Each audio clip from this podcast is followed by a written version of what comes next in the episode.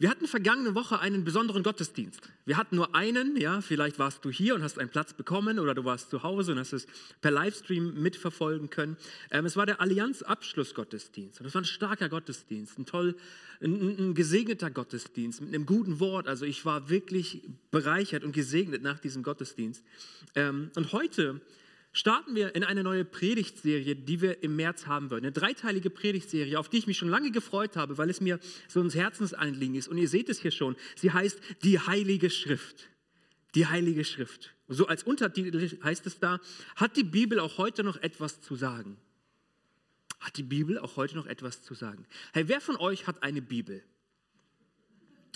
Das ist gut. Die allermeisten melden sich, ja. Wenn du keine hast, lass mich das gleich am Anfang sagen. Komm bitte auf mich zu, ich schenke dir gerne eine, okay? Du musst eine Bibel haben. Besonders wenn wir hier über, über die Heilige Schrift sprechen, okay? Über die Bibel. Die Heilige Schrift, das Wort Gottes, das Buch der Bücher oder einfach die Bibel. Das sind so Bezeichnungen dafür. Damit wollen wir uns in dieser Predigtserie intensiver beschäftigen. Weißt du, der Begriff Bibel, der kommt ähm, der kommt vom altgriechischen Wort Biblia. Okay, daher ist das abgeleitet. Und dieser Begriff bedeutet einfach Bücher. Bücher, eine Vielzahl von Büchern. Und die Bibel ist nicht ein Buch, sondern die, meint die Sammlung einer Vielzahl von Büchern. Ja, könnte man ja meinen, ist ja ein Buch, ist gebunden, aber nee, nee, weißt du, darin befindet sich eine kleine Sammlung. Die Bibel ist eine kleine Bibliothek von Büchern, die alle aus der Geschichte des alten Volks Israel hervorgegangen sind. Sie besteht aus zwei Teilen, vielleicht weißt du das, wahrscheinlich weißt du das. Es gibt das Alte Testament und es gibt das Neue Testament. Das Alte besteht aus 39 und das Neue aus 27 Büchern. Das heißt, die Bibel ist eine Bibliothek von 66 unterschiedlichen Büchern mit vielen literarischen Gattungen. Ja? Und die wurde von einer Vielzahl von Verfassern über einen Zeitraum von mehreren Jahrhunderten geschrieben. Das heißt, die Bibel in der Form, wie wir sie heute in der Hand haben, wie sie bei uns auf dem Tisch liegt oder im Regal steht, da, da steckt ganz viel Geschichte drin. Da steckt ein Prozess drin. Und über, darüber werden wir heute auch ein wenig sprechen. Sie ist ein Meisterwerk.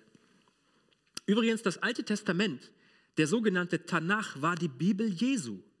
Jesus hatte nicht die Bibel, wie wir sie haben, ja, mit dem Neuen Testament und all den Erzählungen darin, das heißt, Jesus, die Apostel und die ersten Christen, das Alte Testament, dieser erste Teil in unserer Bibel, das war ihre Bibel, das war alles, was sie hatten in verschriftlicher Form. Und das Neue Testament war zur Zeit ihres Wirkens noch nicht vorhanden in dieser Form, wie wir es heute haben. Und das zeigt aber etwas. Das zeigt, dass das Alte Testament und das Neue Testament untrennbar zusammengehören. Wir brauchen unbedingt das Alte Testament, um das Neue zu verstehen. Immer wieder zitiert Jesus, immer wieder zitieren die Apostel das Alte Testament und greifen das auf, legen es aus, wenden es an und so weiter. Das gehört unbedingt zusammen. Weißt du, mit etwa 5 Milliarden verkauften Exemplaren ist die Bibel das meistverkaufte Werk aller Zeiten. Und da kommt nichts dran an diese, an diese Verkaufszahlen. Die Bibel ist das meistverkaufte, das meistgelesene Buch aller Zeiten. Und jedes Jahr, so habe ich gelesen, werden mehr als 100 Millionen Exemplare verkauft. Weltweit. Wow. Kein anderes Werk wurde so häufig übersetzt. Die Bibel gibt es mittlerweile in über 2000 Sprachen. Kannst du sie lesen? Einem weiten Teil dieser Welt ist es möglich, die Bibel in der eigenen Sprache zu lesen. Noch nicht alle haben die Bibel in ihrer Sprache. Da gibt es ganz viele eifrige Missionare und Missionarinnen, die sich darum kümmern. Das ist einfach wunderbar. Kein anderes Buch der Welt wird mehr gelesen und hatte mehr Einfluss auf die Geschichte dieser Welt und insbesondere auf den Westen als die Bibel.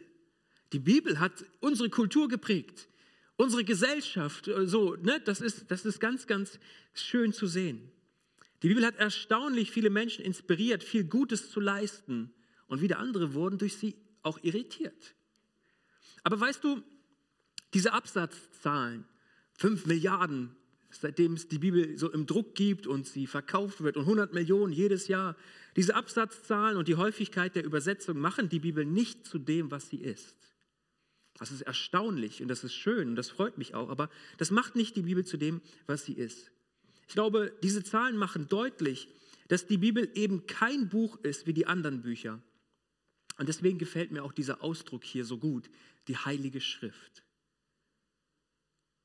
Ähm, Denn heilig meint abgesondert.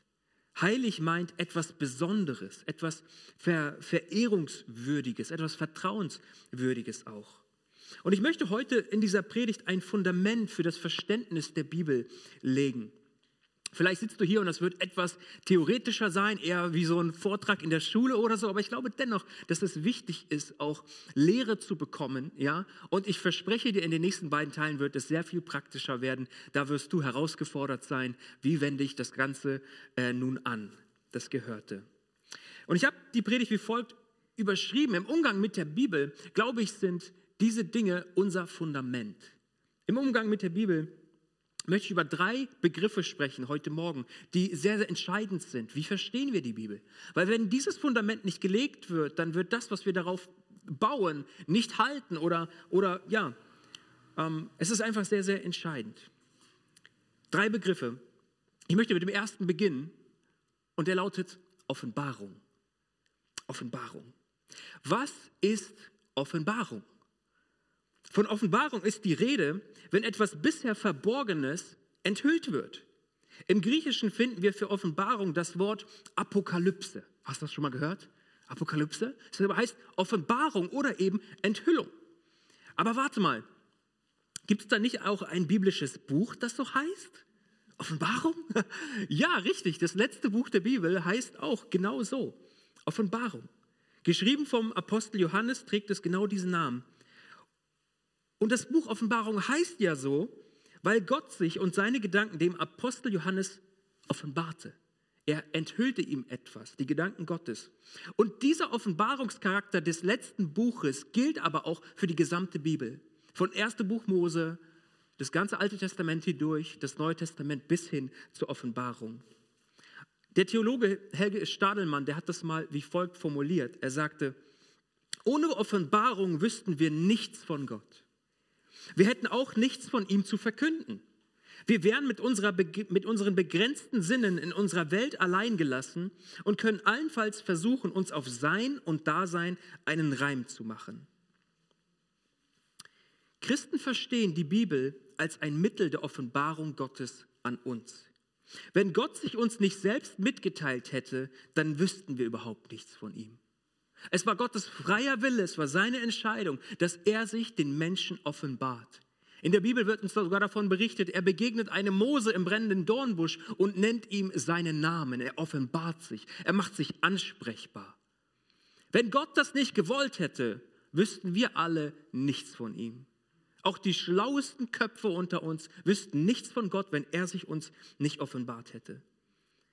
Wir glauben, Gott blieb nicht verborgen sondern er offenbarte sich. Er wollte und will nach wie vor erkannt und gekannt werden. Und dafür enthüllte er uns sein Sein und öffnete uns Menschen die Augen für seine Wirklichkeit durch Offenbarung. Nun, es gibt mehrere Wege, auf denen Gott das tut, dieses Offenbaren den Menschen. Ein Weg davon ist die Bibel auf jeden Fall, aber es gibt auch andere Wege. Ich will euch die mal kurz aufzeigen. Gott offenbart sich durch die Schöpfung, heißt es in der Bibel. Das ist jetzt eine Belegstelle, es gebe noch mehr zu sagen. Ähm, Psalm 19, Vers 2. Der Himmel erzählt die Herrlichkeit Gottes und das Himmelsgewölbe verkündet seiner Hände Werk. Durch die Schöpfung offenbart sich Gott. Er offenbart sich weiter an seinem Volk Israel. Diese und viele Aussagen dieser Art finden wir im Alten Testament. Da heißt es, und sie werden erkennen, dass ich der Herr, ihr Gott bin der sie aus Ägypten geführt hat, damit ich bei ihnen wohnen kann. Ich bin der Herr, ihr Gott. Gott war es wichtig, immer wieder zu zeigen und zu demonstrieren, hey, ich bin es Gott. Ich bin mit euch, ich bin bei euch. Ich will, dass ihr mich seht, dass ihr mich erkennt, dass ihr mich anerkennt. Ich will, dass ihr ein Bewusstsein dafür habt, dass ich da bin. Ich bin nicht fern, ich bin euch ganz nahe. Gott offenbart sich weiter durch seinen Sohn Jesus Christus. Die Offenbarung Gottes in Jesus Christus ist der Zielpunkt aller Offenbarung und der Höhepunkt der Heilsgeschichte. Wenn wir die Bibel lesen, läuft alles zu auf diesen Moment, dass Gott selbst Mensch wird in Jesus Christus und auf diese Erde kommt. In Hebräer 1, die Verse 1 und 2 lesen wir, Ihr seht das auch, ne? Ja. In der Vergangenheit hat Gott immer wieder und auf vielfältige Weise durch die Propheten zu unseren Vorfahren gesprochen. Doch jetzt, in dieser letzten Zeit, sprach Gott durch seinen Sohn zu uns. Durch ihn schuf Gott Himmel und Erde und ihn hat er auch zum Erben über alles eingesetzt. In Jesus Christus offenbart sich Gott uns, dieser Menschheit. Er wurde Mensch, er zeigte sich. Er zeigte, was Liebe bedeutet, was Gnade bedeutet, was es, was es bedeutet, ein liebender Vater zu sein. Er hat Wunder über Wunder getan, hat bestätigt, ich bin es. Ich will mich euch zeigen, ich bin bei euch. Weiter offenbart sich Gott durch persönliches Reden zu Menschen. In der Bibel gibt es unwahrscheinlich viele ähm, Momente, wo das deutlich wird. Gott offenbart sich durch gesprochenes Wort. Hier zum Beispiel der Prophet Hesekiel. Er sagt, und als er zu mir redete, und hier ist Gott gemeint, kam der Geist in mich und stellte mich auf meine Füße, und ich hörte den, der zu mir redete. Gott sprach ganz persönlich zu ihm. Und vielleicht hast du das auch schon das ein oder andere Mal erlebt. Dass du einen Gedanken in dir hattest, von dem du weißt, hier hat Gott mir etwas zu sagen. Gott teilt sich mir mit. Er offenbart sich mir an dieser Stelle. Gott macht das. Er redet zu uns in unsere Gedanken, in unser Herz hinein. Und ich glaube, für uns darf das so eine Herausforderung sein, das zu lernen. Da auch sensibler zu werden, die Stimme Gottes von all den anderen Stimmen in unser Leben einfach herauszuhören und dieser Stimme dann auch gehorsam zu sein. Gott spricht persönliche Worte. Dann aber auch und darum geht es ja heute im Kern durch geschriebenes Wort, durch die Bibel. Matthäus 5, 17 und 18. Hier spricht Jesus und er sagt, meint nicht, dass ich gekommen sei, das Gesetz oder die Propheten aufzulösen. Er meint das Alte Testament. Ich bin nicht gekommen aufzulösen. Mit anderen Worten, das ist nicht vorbei, das ist nicht einfach alt und könnt ihr beiseite legen. Nein, nein, es ist wichtig. Ich will nicht auflösen, sagt er, sondern ich will erfüllen. Denn wahrlich, ich sage euch, bis der Himmel und die Erde vergehen, soll auch nicht ein Jota oder ein Strichlein von dem Gesetz vergehen, bis alles geschehen ist. Jesus selbst spricht und bestätigt hier die Gültigkeit des zum damaligen Zeitpunkt niedergeschriebenen Wortes Gottes, das Alte Testament, was sie verfügbar hatten. Darin ist Gott zu finden. Darin entdecken wir seinen Heilsplan, sein Handeln und sein Wesen. Die Offenbarung Gottes hat zudem ein wesentliches Ziel. Warum tut Gott all das? Warum gebraucht Gott all diese Wege, um sich uns Menschen zu offenbaren? Einfach nur so, um uns irgendwie zu informieren, hey, ich bin da, oh, gut zu wissen, weiter geht's. Warum? Was ist das Ziel Gottes hinter all dieser Anstrengung? Hinter all dieser Anstrengung, den Menschen erkennbar zu machen, ich bin da, ich liebe dich, ich habe einen Plan für dich. Ich habe meinen Sohn gesandt, damit du Rettung erfahren. Warum all das? Was ist das Ziel dieser Offenbarung? Gott tut all dies, weil er sich etwas wünscht oder sich etwas erhofft. Die Offenbarung dient nicht bloß dazu, menschliche Neugierde zu befriedigen. Ach, ich wüsste ja gerne, wie ist das alles entstanden und so. Ähm, ich würde es gerne einfach wissen. Damit fängt es an, aber dabei darf es nicht stehen bleiben, sondern sein Wille ist die Errettung der Menschen. Und ich habe es mal so aufgeschrieben, das Ziel göttlicher Offenbarung ist folgendes. Gott gibt uns die heilige Schrift, damit Menschen ihn und damit das Heil finden. All die Geschichten, all die Heilsgeschichten, auch Gottes Handeln an seinem Volk Israel und so weiter sind super interessant und gut zu wissen, gar keine Frage. Wir erkennen etwas von Gottes Wesen darin, aber das Ziel, worauf das alles hinausläuft, ist, dass der Mensch Heil findet durch die heilige Schrift. Gott selbst findet und ihn anerkennt als Retter. Das ist Gottes Anliegen. Und deshalb kommt der Theologe Emil Brunner zu dem Schluss und sagt, Offenbarung ist ja nie bloß Mitteilung eines Wissens. Es geht nicht nur darum, dass Informationen hin und her geschoben werden, sondern lebensspendende und lebenumschaffende Gemeinschaft. Gott offenbart sich, weil er Gemeinschaft will. Gott offenbart sich nicht nur, um einfach mal Wissen rüberzuschieben, sondern er will Gemeinschaft haben. Lebensspendende Gemeinschaft, lebenumschaffende Gemeinschaft. Das bedeutet, Veränderung soll geschehen in der Gemeinschaft mit ihm. Wenn wir, wenn wir uns Gott, wenn wir Gott näher kommen und die Offenbarung bekommen dafür, wer er ist. Und die Bibel selbst legt großen Wert darauf und betont es immer wieder, dass Gott ein redender Gott ist. Wusstest du das? Gott ist ein redender Gott. Gott ist kein schweigender Gott, der im Himmel ist und so von seinem Thron einfach runterguckt und sich seine Gedanken dazu macht, aber gar nichts dazu zu sagen hätte oder auch zu uns persönlich. Gott ist ein redender Gott. Gleich in 1. Mose 1, Vers 3 treffen wir das erste Mal auf den redenden Gott. Da heißt es, Gott sprach, es werde Licht. Und es wurde Licht. Gott sprach und es, es werde Licht und es wurde Licht. Und diese Worte haben Offenbarungscharakter. Denn hier wird uns etwas über Gott mitgeteilt. Erstens, A, er spricht. Gott hat die Fähigkeit zu sprechen. Und B, seine Worte haben unglaubliche Macht. Wenn Gott spricht, dann führt das zur Schöpfung aus dem Nichts. Wenn Gott spricht, dann kann aus nichts alles entstehen.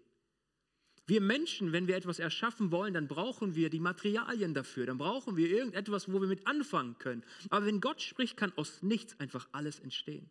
Seine Worte haben Macht. Er spricht. Durch sein Wort entstand diese Welt, entstanden wir. Durch sein Reden kam alles ins Dasein und, und hat alles Leben bekommen. Die Heilige Schrift ist ein Mittel der Offenbarung Gottes an uns Menschen. Das will ich einfach deutlich sagen an diesem Punkt. Hätte Gott es nicht gewollt, dann wüssten wir überhaupt nichts von ihm. Aber er wollte es und will es nach wie vor. Und deshalb folgendes. Wenn du eine Bibel hast, und ganz, ganz viele von euch, ihr habt euch gemeldet, ihr habt eine, wenn du sie aufschlägst und darin liest, dann mach dir ganz neu bewusst, Gott will sich dir ganz persönlich darin offenbaren. Gott will sich dir zeigen. Und wenn du vielleicht hier sitzt oder im Livestream dabei bist und dir denkst, hey, ich bin irgendwie so auf der Suche, ich weiß noch nicht, gibt es Gott, gibt es ihn nicht, wie auch immer, aber ich bin auf der Suche. Darf ich dir sagen, wo du, wo du sehr gut suchen kannst? In der Bibel. In der Bibel. Vor einigen Jahren, ich erinnere mich, hatten wir einen jungen Mann hier in der Gemeinde, der wurde später dann auch hier getauft und wurde Mitglied und ist dann aus beruflichen Gründen umgezogen. Aber ich weiß noch, wir hatten hier draußen irgendwas aufgebaut mit der Jugend und so, hatten so Bierzeltgarnituren und er kam dazu und hat sich vorgestellt, ich bin der, der so und so ähm, und ich interessiere mich einfach für, für den Glauben. So, ey, das ist ja spannend und so weiter. Und er sagte, ich habe mir gesagt, bevor ich in die Kirche gehe, will ich wissen, woran die glauben. Also habe ich die ganze Bibel erstmal durchgelesen. Ja, der war da richtig eifrig. In kürzester Zeit hat er die Bibel von 1. Mose bis Offenbarung durchgelesen, ja, hat festgestellt, es macht etwas mit ihm. Und es zog ihn in die Gemeinschaft mit Christen in die Kirche. Und so wurde er dann hier Mitglied, gläubig, getauft. Das war so wunderbar zu sehen. Er fand Gott in der Bibel, in seinem Wort. Gott offenbarte sich ihm und er fing an, an ihn zu glauben und ihm nachzufolgen. Wenn du deine Bibel aufschlägst, dann wisse, Gott will sich dadurch offenbaren. Er will sich dir zeigen. Bist du bereit, ihn zu suchen? Bist du bereit, hinzuhören und nicht einfach zu lesen, wie du, wie du einen Roman liest oder die Zeitung oder, oder so, sondern mit offenen Ohren und offenen Augen. Gott, wenn du da drin steckst, so zeige dich mir. Ich glaube, er will sich dir offenbaren. Ich habe es erlebt und ich glaube, viele hier in dem Raum könnten das genauso bezeugen. Die Heilige Schrift ist ein Offenbarungsmittel Gottes. Ganz wichtig. Kommen wir uns zu unserem zweiten Begriff und der zweite Begriff lautet Inspiration. Inspiration. Offenbarung und Inspiration stehen in einem engen Verhältnis zueinander. Hinter diesem Begriff befindet sich die Frage, wie hat Gott uns dieses Offenbarungsdokument zur Verfügung gestellt? Woher kommt die Bibel eigentlich, ja? Wenn ich davon spreche, 66 Bücher, viele Jahrhunderte, in denen das entstanden ist, wie können wir uns sicher sein überhaupt, dass Gott wirklich da drin steckt? Dass er sich durch all das zeigen und offenbaren möchte. Denn schließlich ist die Bibel ja nicht einfach vom Himmel gefallen, oder? Sondern nein, natürlich nicht. Sie ist entstanden über einen langen Zeitraum. Und warum können wir davon ausgehen, dass sie wahr und richtig ist? Ein Wort des Apostel Paulus an Timotheus ist hier von entscheidender Bedeutung. 2. Timotheus 3, Vers 16. Diesen Vers, das ist einer der Verse, wo ich sage, hey, den kann man sich sehr, sehr gut mal auswendig lernen. Ja, ist wichtig. Da heißt es, denn die ganze heilige Schrift ist von Gott eingegeben. Aha. Sie soll uns unterweisen. Sie hilft uns, unsere Schuld einzusehen, wieder auf den richtigen Weg zu kommen und so zu leben, wie es Gott gefällt. Denn die ganze heilige Schrift ist von Gott eingegeben. Eine spannende Aussage, oder? Grundlage für die Übersetzung mit von Gott eingegeben, was, was, was ich da auch äh, farblich kenntlich gemacht habe, ist ein griechischer Begriff. Und dieser Begriff lautet Theopneustos. Ja, das heißt, wenn du mal, äh, mal auftrumpfen willst in einem theologischen Gespräch oder so, oder über die Bibel, Theopneustos. Aber es ist wichtig, diesen Begriff mal etwas näher anzusehen, denn wörtlich übersetzt bedeutet dieser Begriff von Gott geatmet, von Gott eingehaucht. Gott war beteiligt an diesem Prozess, an dem Vorgang der Entstehung der Bibel. Und dieses von Gott geatmet sein meint, dass die Quelle und Ursprung der Worte in der Bibel bei Gott selbst zu finden ist. Und deswegen wird die Bibel ja auch als Wort Gottes bezeichnet. Verbum Dei, Wort Gottes. Weil wir davon ausgehen, dass es von ihm kommt, dass er beteiligt war an der Entstehung und dass die Worte nicht zufällig gewählt sind, sondern der Inhalt unter Gottes Aufsicht stand. Nun, welche Rolle spielten bei dem ganzen Prozess der Schriftwerdung die Verfasser dann eigentlich? Wenn es, keine Ahnung, es gibt schätzungsweise ungefähr 40 Verfasser oder so, die beteiligt waren, die die Worte aufgeschrieben haben in der Bibel, diese 66 Bücher verfasst haben. Was war eigentlich mit denen? Welche Rolle spielten sie bei dem Ganzen? Schließlich hat, obwohl die Worte von Gott kommen, nicht Gott selbst Feder, Tinte und Papyrus in die Hand genommen, sich hingesetzt und angefangen, alles aufzuschreiben. Nicht Gott hat es mit seiner Hand aufgeschrieben, obwohl er es hätte tun können. Wenn ich an die, an die erste Version der zehn Gebote denke im Stein, wo es heißt, Gott schrieb mit seinem Finger dort hinein, ja, hätte er es tun können, natürlich irgendwie. Aber nein, es waren Menschen, Menschen wie du und ich, die zunächst ganz viel mündlich weitergaben. Es wurde, wurde eine lange, lange Zeit mündlich tradiert, von Generation zu Generation erzählt und irgendwann wurde es schriftlich fixiert. Inspiration bedeutet nicht, dass die Bibel ein Diktat ist, bei dem die menschlichen Autoren bloße, willenlose Werkzeuge Gottes waren, sondern wir verstehen sie so, dass die Autoren durchaus bei Sinnen waren und mit ihren ganz eigenen Worten niederschreiben konnten, was sie erlebt haben und was sie sahen. Gott hat nicht durch seinen Heiligen Geist auf einmal Kontrolle ergriffen und dann gesagt, jetzt bist du meine Marionette, nimm den Stift, schreib es auf, wie ich es will. Nein, die Menschen waren beteiligt mit ihrer Auffassung von dem, was sie gesehen hatten, was sie erlebt hatten. Es ist auch unterschiedliche, unterschiedliche Sprachformen oder, oder Ausdrucksweisen sind zu erkennen. Ja, das ist ganz, ganz spannend, dass Gott Menschen gebrauchte, um das zu tun. Es sind auch sprachliche Unterschiede erkennbar. Ein gebildeter Mensch wie Lukas der Arzt zum Beispiel, der das Lukasevangelium und die Apostelgeschichte schrieb, der hatte ein deutlich besseres Griechisch drauf als andere. Ja, das ist total spannend zu sehen. Und dieser ganze Vorgang jedoch, und das ist wichtig, stand unter der Aufsicht und Mitwirkung Gottes durch seinen Heiligen Geist. Gott ließ es Menschen aufschreiben, aber Gott hatte dennoch seine Hand im Spiel und wachte über diesen ganzen Prozess des Niederschreibens und was kommt eigentlich hinein in diese Schriften. Gott hatte die Aufsicht. Und deswegen nicht nur die Autoren, sondern die ganze Heilige Schrift selbst ist inspiriert, weil ihre Entstehung auf das Wirken des Geistes zurückzuführen ist. Und das meint genau das, was hier der Apostel Paulus schreibt. Die ganze Heilige Schrift ist von Gott eingegeben. Die Bibel ist damit die Verbindung zwischen den Ereignissen, durch die sie Gott in der Vergangenheit offenbart hat, und der Erkenntnis Gottes in der Gegenwart. Die Bibel baut uns sozusagen eine Brücke und diese Brücke trägt und auf sie ist Verlass. Und jetzt will ich es nochmal so sagen wie beim Punkt Offenbarung auch. Wenn du also deine Bibel liest, die du ja hast und die zu Hause da ist, dann kannst du dir sicher sein, dass du das Wort Gottes liest. Warum? Weil alle Schrift von Gott eingegeben wurde. Weil Gott sie inspiriert hat weil er darauf acht gegeben hat, was kommt hinein, was möchte ich die Menschen wissen lassen, auf welche Weise möchte ich mich ihnen offenbaren. Wenn du deine Bibel liest, dann wisse Gott, dass es Gottes Wort ist.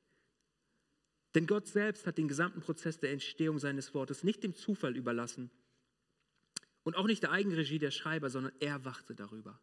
Dessen kannst du dir sicher sein. Davon sind wir überzeugt. Kommen wir zu unserem dritten Punkt.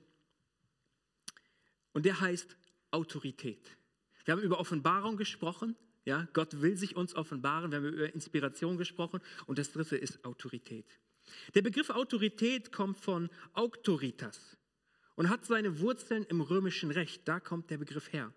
Und die beste Umschreibung dieses Begriffs sind Würde, Ansehen und Einfluss. Auch im Mittelalter wurde dieser Begriff gebraucht und das, aus ihm entwickelte sich dann im Deutschen unser Begriff Autorität. Da kommt es her. Und ich will einfach mal fragen, gibt es Autoritäten für dich?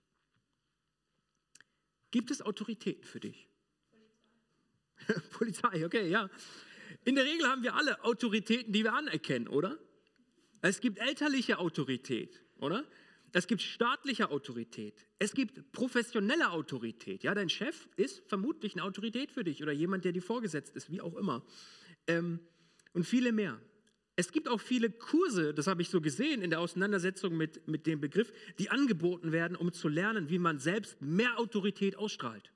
Das scheint uns Menschen wichtig zu sein, irgendwie, ja, irgendwie autoritär zu wirken zumindest, ja, oder Autorität selbst zu haben. Da gibt es Kurse, kannst du dich anmelden, die bringst du bei. So. Und wisst ihr, als ich über dieses Thema nachdachte, erinnerte ich mich an meine Bundeswehrzeit. 25 Monate war ich bei der Bundeswehr in Hannover und ich erinnerte mich an einen Kameraden während meiner Zeit dort, der sich vermutlich aufgrund von Erziehung und Prägung sehr schwer damit tat, Autorität und Vorgesetzte anzuerkennen.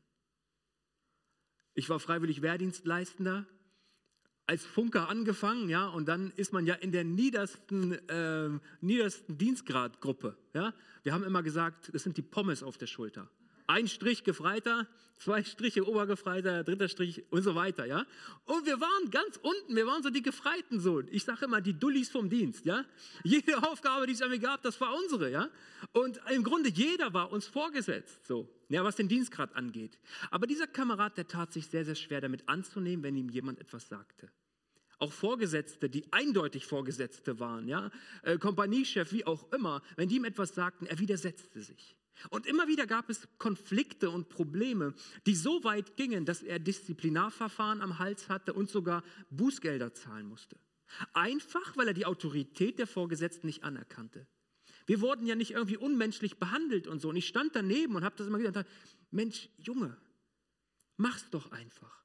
Weil die, die sagen uns das mit Recht und das ist unsere Aufgabe. Wieso hast du so ein Problem damit?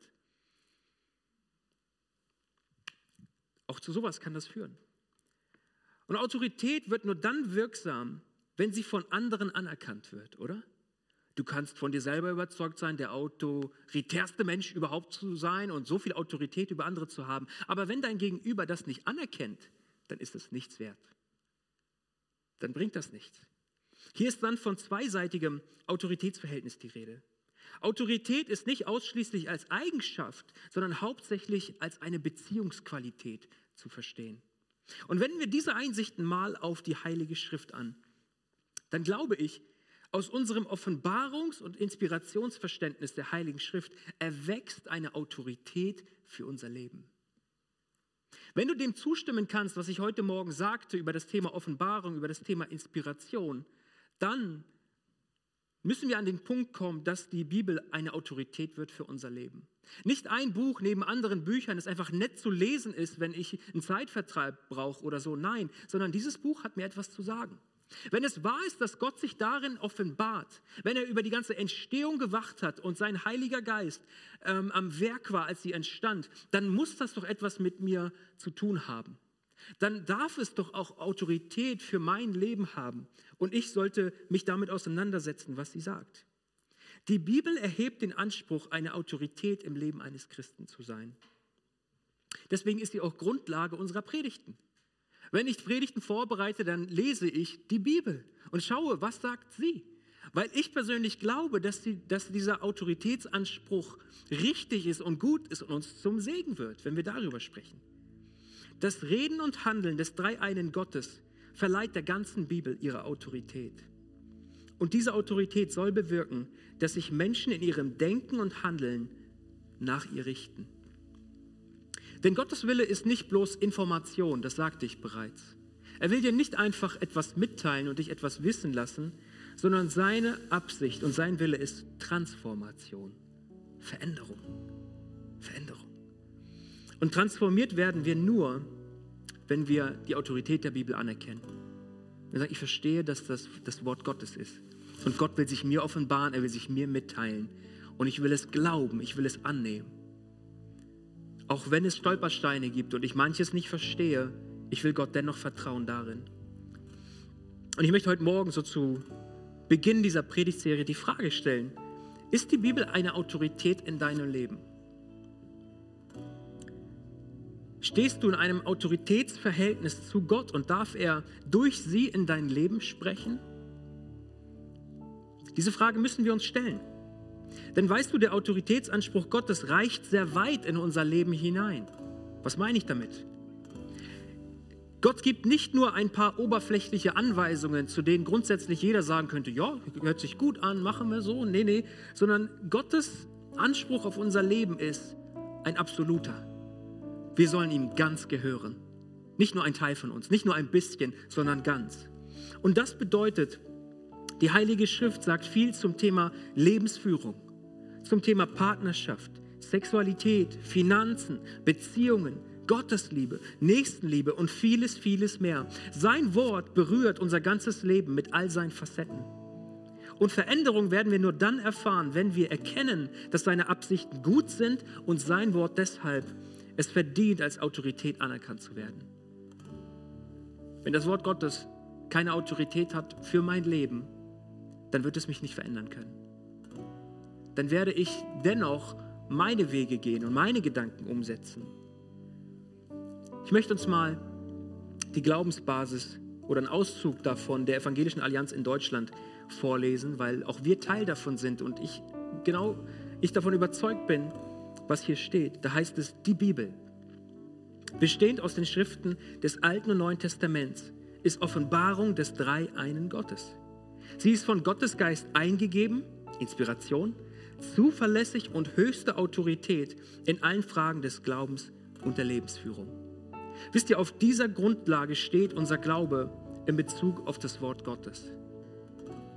Im Untertitel dieser Predigtserie befindet sich ja die Frage, hat die Bibel auch heute noch etwas zu sagen?